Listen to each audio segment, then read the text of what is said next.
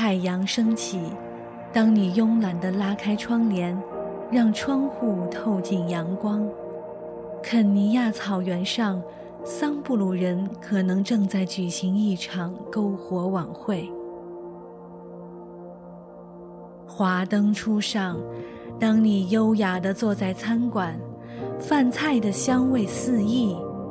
阿拉斯加海上，一头鲸鱼可能正在夕阳下跃出水面。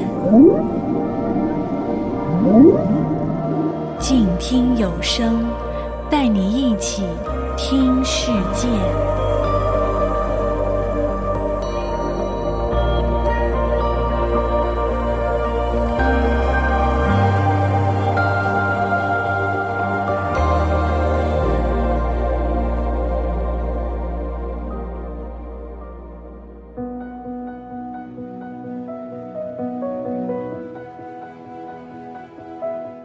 大家好，欢迎收听静听书屋，我是主播古云。这是我们听世界栏目的第一期节目，在这个节目当中，你将会听到来自世界不同文化民族的传统与习俗，你也会听到热爱旅行的人们分享的各地游记。世界究竟有多大？就让我们首先跟随他者 Others，从冰岛开始出发吧。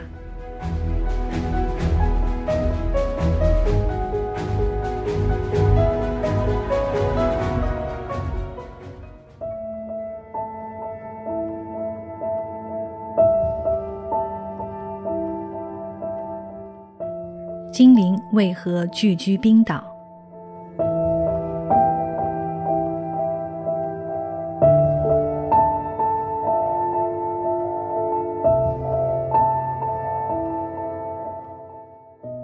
公元八百七十四年，第一个维京人抵达冰岛，这座荒蛮岛屿从此有了人烟。人类以其极强的适应能力，熟悉了火山和冰雪。狂野自然也以宽广胸襟接纳并保护了这些人。冰岛在历史上虽与北欧各国脱不了关系，也曾是世界上最发达的国家之一。但古代维京人，或是传说中那位在维京人之前第一位真正抵达此地的凯尔特隐士留在岛上的神秘力量，却从未失传。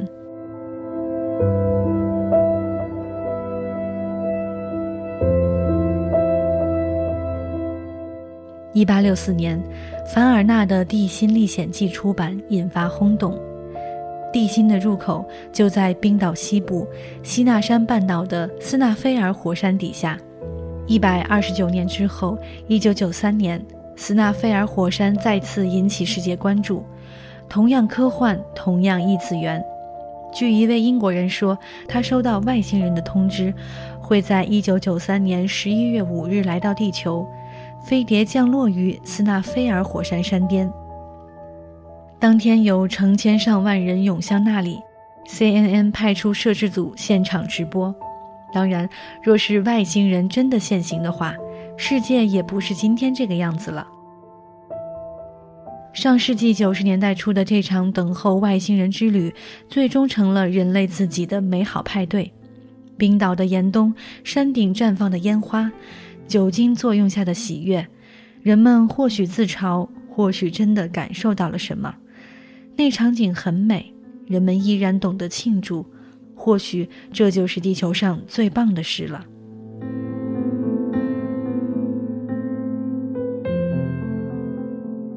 二十一世纪初，冰岛破产轰动一时，但日子还得过。破产后的冰岛要重建，要振兴，外星人的事件就被淡忘了。冰岛公路修建计划却因当地人的精灵信仰不得不搁置。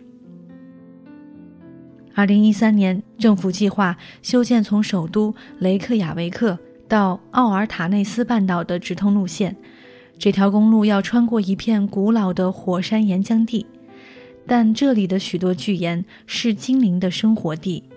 要是因修路损坏或移动他们的住所的话，会遭到报应。这类事件在冰岛屡见不鲜，民俗学家们甚至因此采访过多位建筑工人和所谓能够看见精灵的人。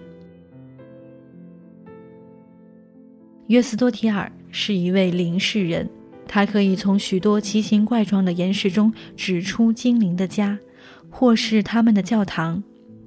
稀奇的是，与他并不相识的冰岛其他灵视者也能够做出相同的指认。这对冰岛许多人来说是很正常的事。你生活在精灵中间，他们就像是你的邻居一样。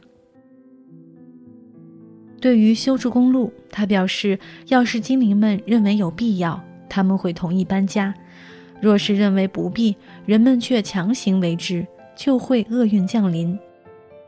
二零一三年修路过程中将要摧毁的属于精灵圣地，那里具有光的能量，又和其他地区的圣地相连。毁了的话，后果可想而知。这种故事听起来像是个钉子户的闲扯淡，也和那些叫嚣见到外星人、博取众人注意力、拥有表演型人格的人们别无二致。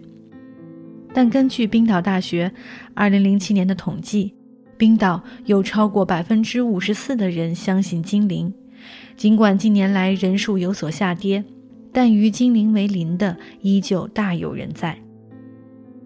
他们在冰岛各地都能够不约而同地指认出相同的地点。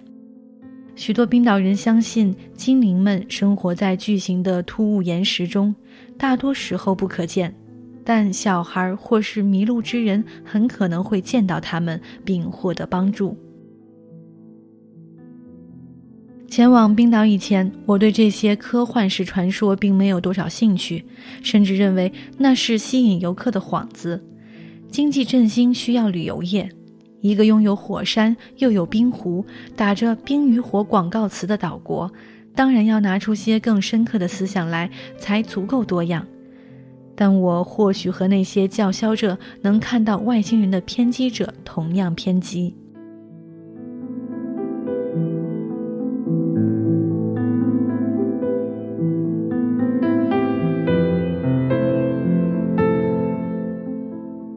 冰岛西部西纳山半岛也是史诗萨迦的发源地。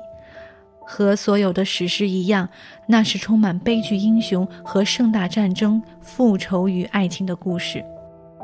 发源地满是古老岩浆地，青苔遍布其上，如同柔软的地毯。另一些冷却的岩浆却形成悬崖峭壁。在这样环境的影响下，流传出许多无法考证的故事，不足为奇，包括外星人。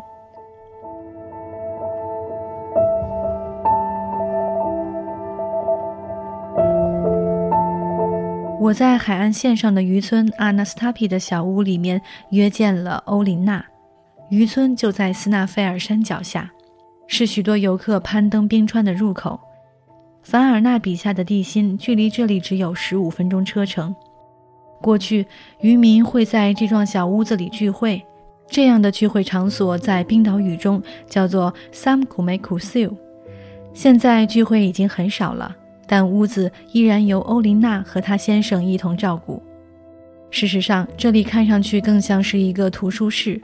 欧琳娜是个民俗学者，我到这儿也是想听听她对这个地区的学术见解，以及冰岛人到底有所谓的精灵信仰吗？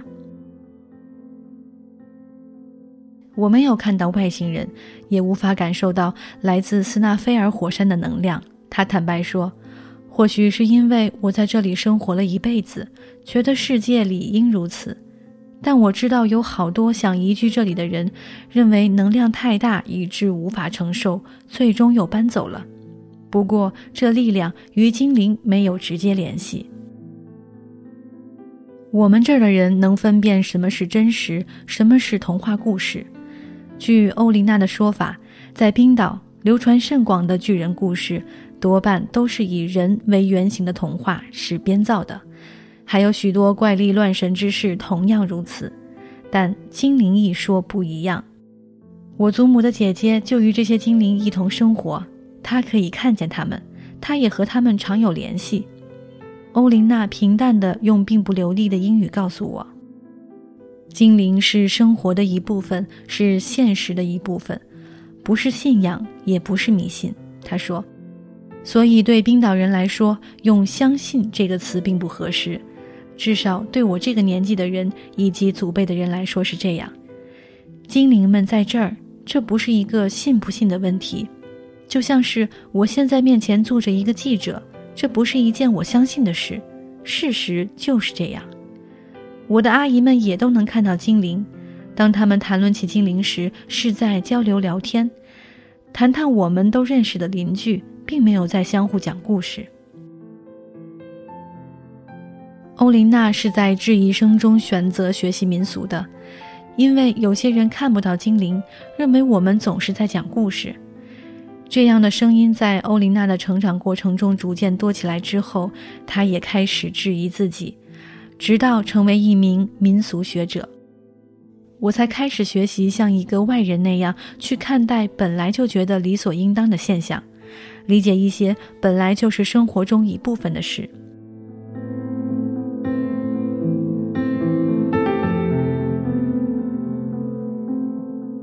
告别欧琳娜之后，我决定去凡尔纳笔下的地心探险，感受一番。全程我几乎都在克服自己的幽闭恐惧症。对我来说，这里当然像个异世界。当我们走到岩洞最深处的时候，向导示意关掉安全帽上的灯，收起手机。地表以下的低温和湿度能够引起神经波动，岩石与水珠交融在一起的气味清晰可辨。眼前一片漆黑，空气凝固质重。仿佛是很久以后，向导说：“天地之初，世间或许就是这般混沌。”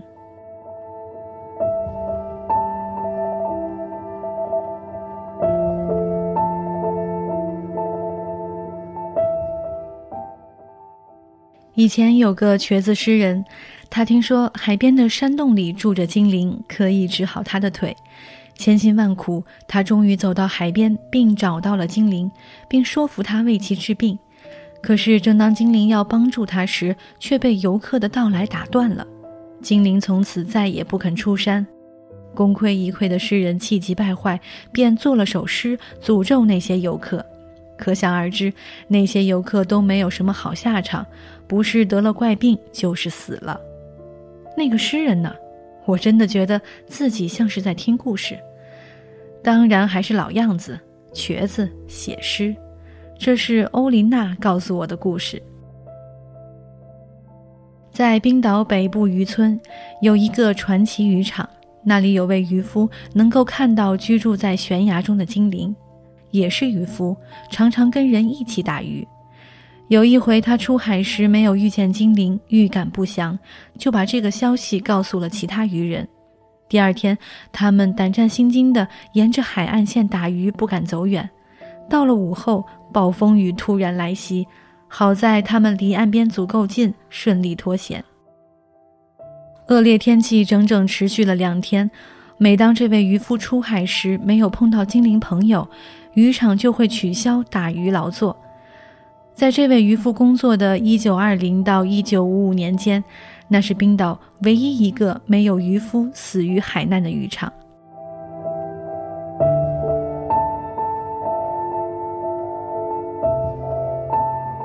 精灵分为两类，一类身材迷你，甚至可以藏匿于花蕊中；另一类与正常人类一样，但非常英俊漂亮。总的来说，他们都是好家伙，不会作恶。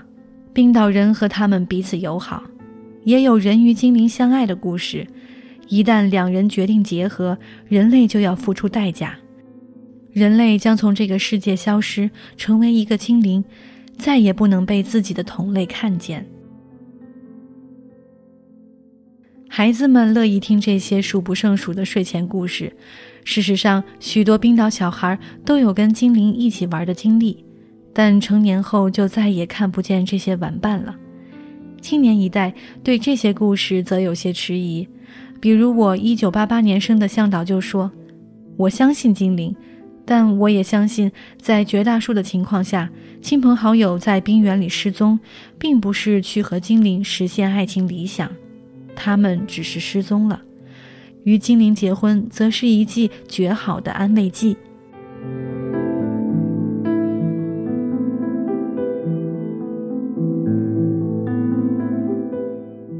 Magnus s c a r f e n d i n g s o n 研究精灵已经将近三十年，他甚至在雷克雅维克建立了一座精灵研究院。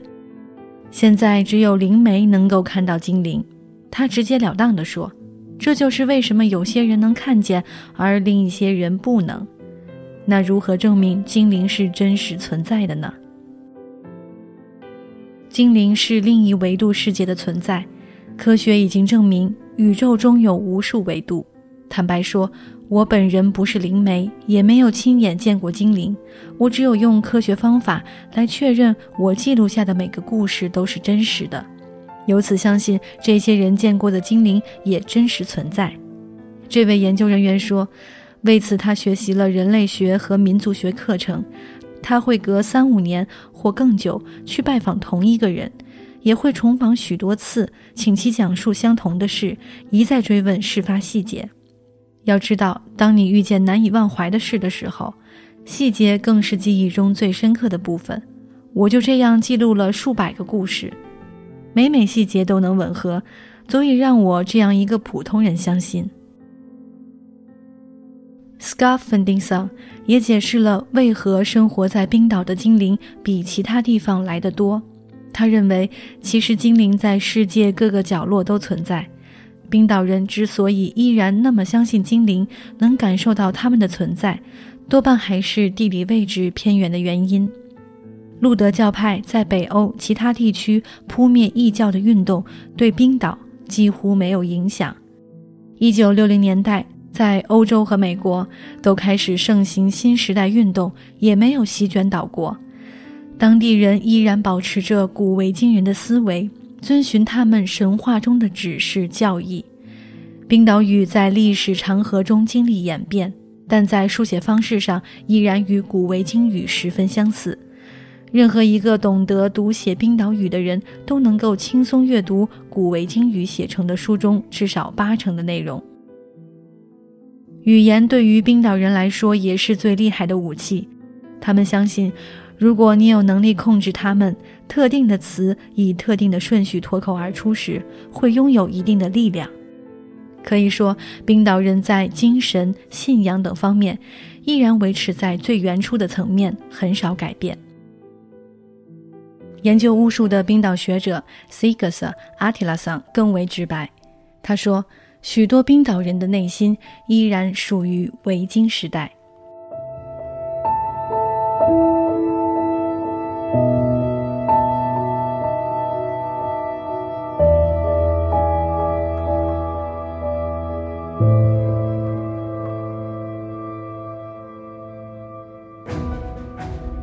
今天在节目中一起分享的文章，来自于公共微信号“他者 Others”，作者吴一凡。他者 Others，多一种价值观，多一条逃生路。如果你喜欢这些边缘文化，欢迎订阅他们的公共微信号。我是静听有声工作室主播古云。如果你喜欢这一档听世界栏目，欢迎订阅我的公共微信号“静听书屋”，与我留言互动。感谢听听有声工作室策划大志对本栏目的筹备支持，让我们下期一起继续听世界。